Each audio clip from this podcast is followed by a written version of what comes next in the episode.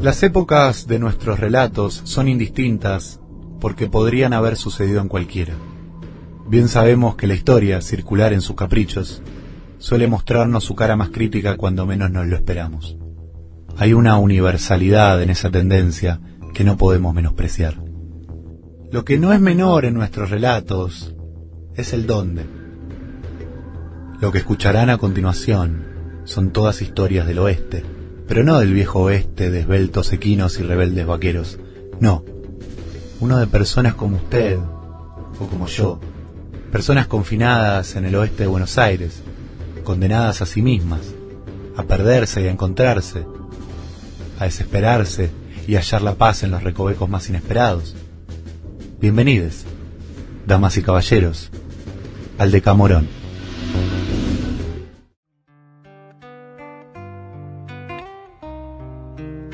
Lo ilícito a veces prefiere evocarse de manera apócrifa. Es mejor contrastar con la versión propia y legítima lo fabuloso, lo inventado, o lo que al menos no debería haber sucedido. En este noble recinto, ustedes lo saben, aceptamos y abrazamos con cierto benévolo estupor la cuarentena. Las historias que hemos dado a conocer son historias del encierro. Pero vaya una pregunta que quizás los remita a Google o a Bing o a DuckDuckGo o a Juan o a Yahoo Search o a la parcela de la parcela del interweb que prefieran. ¿No es acaso la fuga del fuerte de San Cristóbal una historia de encierro? Cada uno armará su respuesta en base a sus convicciones, a sus dudas o a sus prioridades. Pero quien escucha sabrá perdonar el McGuffin. Y aquí les ahorro la incursión en los motores de búsqueda, este elemento de suspense que carece de relevancia para la trama y también sabrá perdonar esta breve fractura del tópico del encierro y abrazará esta historia de amor como una posibilidad poco recomendable pero posiblemente inspiradora. Esta historia, estremecedora en su adolescencia, me la refirió Susana Modesta Lavie, tía segunda de la abogada Clarisa Mastrangelo. Su sobrino político, Lololo, se llamaba Lorenzo Mastrangelo de Lopatín, cosa que todavía no puedo creer. Se enamoró horas antes del comienzo del aislamiento social obligatorio de un muchacho llamado Pablo Mármol.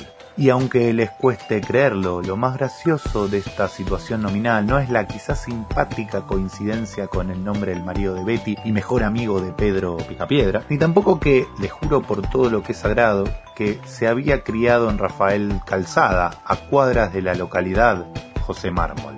Pero como si fuera poco, este muchacho había sido rubio casi toda su vida y los últimos años la barba se le había tornado más bien rojiza y una leve y no preocupante rosácea le había tenido el pigmento de la piel. Su rubio se confundía cromáticamente en esa paleta más bien escarlata y la cosa es que sus amigos más cercanos lo habían empezado a llamar el colo. Hacía varios años que el colo no se enamoraba por lo menos desde su última ruptura con un chico bueno pero lo suficientemente libertino como para estrujar un corazón valiente pero vulnerable. Moderadamente receloso, Pablo el Colo Mármol se movía por la vida sin mayores preocupaciones amorosas. Permítaseme este edulcorado comentario. Tarde o temprano, el amor castiga, si así lo desea, con su inescrupuloso abrazo al más imperturbable de los sujetos. Y así lo quisieron los dioses de la cacofonía. El colo se enamoró nomás de Lololo. El incontrolable choque visual se produjo en una de las últimas fiestas que se vieron en Martín Coronado. A horas de la cuarentena, los muchachos se encontraron en el cumpleaños de un amigo en común, Tomás La Roca Jefferson. Este involuntario celestino los presentó en el jardín de su enorme casa, propicia para una multitudinaria celebración. Ahora bien, quizás fuera la inminente cuarentena o esa sensación preapocalíptica que le venía adosada, o quizás un alineamiento astral con pocos precedentes, o el dionisíaco sentimiento ácrata que envuelve a las mejores fiestas, pero lo cierto es que fue como un flechazo. Cuando Tomás La Roca Jefferson los presentó, se dio la primera e inevitable carcajada. Lololo el colo, colo, lololo casi ofendidos por la casualidad fonética, primero hicieron un silencio y luego explotaron en una risa casi destemplada.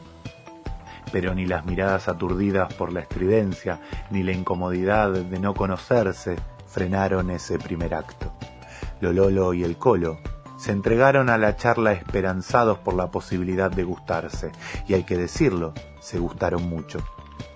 Ambos sintieron de manera casi telepática el vértigo de la improbabilidad de gustarse mutuamente, un único y celebrable ridículo. En cierto momento, ya exageradamente embriagado, Lololo estaba bailando y se le trabucaron los pies, cayendo al piso. Agarró al colo de su remera de cashmere que tan truchamente había pegado en once. Ciertamente, en la imaginación de Lololo esa escena era romántica, casi erótica, o quizá ya tenía fermentada la sinapsis. El colo gritó, se tropezó y se la pegó contra el borde de una mesa de madera. No se lastimó casi nada y se cayó un sinsano no más. Nada grave. Por el resto de la velada, el colo optó por abrir su corazón con cuidado. El entusiasmo destapaba viejos fantasmas. Pero Lololo, febril de posibilidad, se entregó en cuerpo y alma planteó programas y hasta posibles proyectos compartidos y fue erigiendo una especie de póliza casi irrevocable para volverse a ver. Ir al teatro, pasión compartida. Los dos jóvenes no dejaron pasar el primer silencio antes de comerse los respectivos labios con una entrega envidiable. Como si todo el ardor de la potencia, la cacofonía y la novedad fueran poco, sucedió lo más inesperado. Ambos besaban muy pero muy bien.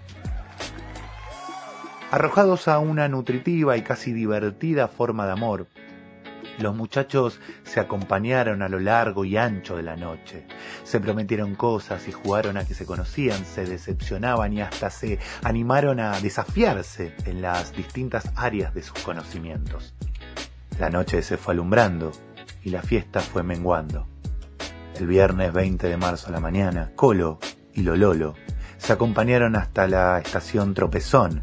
Lololo encaró para Ciudadela y el Colo para Agronomía. Al día siguiente, herido de inseguridad, el Colo, al igual que el resto de la patria, se enteró del aislamiento social preventivo y obligatorio. Lololo no le había escrito aún. Por la breve, inolvidable, poderosa y movilizante charla no parecía ser uno de esos libertarios irresponsables anticuarentena. Pero ¿cómo saberlo? Ciertamente él no lo era, pero ansiaba ver a su flamante e inesperado interés romántico. Optó entonces por algo poco recomendable y vamos a decirlo, innecesario. Hablar poéticamente, casi encriptadamente. Lo vio en línea y escribió, dónde y cuándo rompemos para hacerlo. ¿Estaría mal? Lololo estaba en línea, casi como si se hubiera preparado durante toda la noche la respuesta. Respondió, sí, mi amor, un tropezón no es caída. ¿Lo que escuchaste te acaba de cambiar la vida? A nosotros tampoco pero lo seguimos intentando. Puedes escuchar todas nuestras producciones buscando Infernet en la pestaña de podcast de Spotify o seguirnos en nuestra cuenta Infernet Radio en Instagram. Porque si de intentar se trata, Infernet será siempre tu premio consolador. Digo consuelo. Uy, menos mal que corregí eso antes de que se grabe el aire porque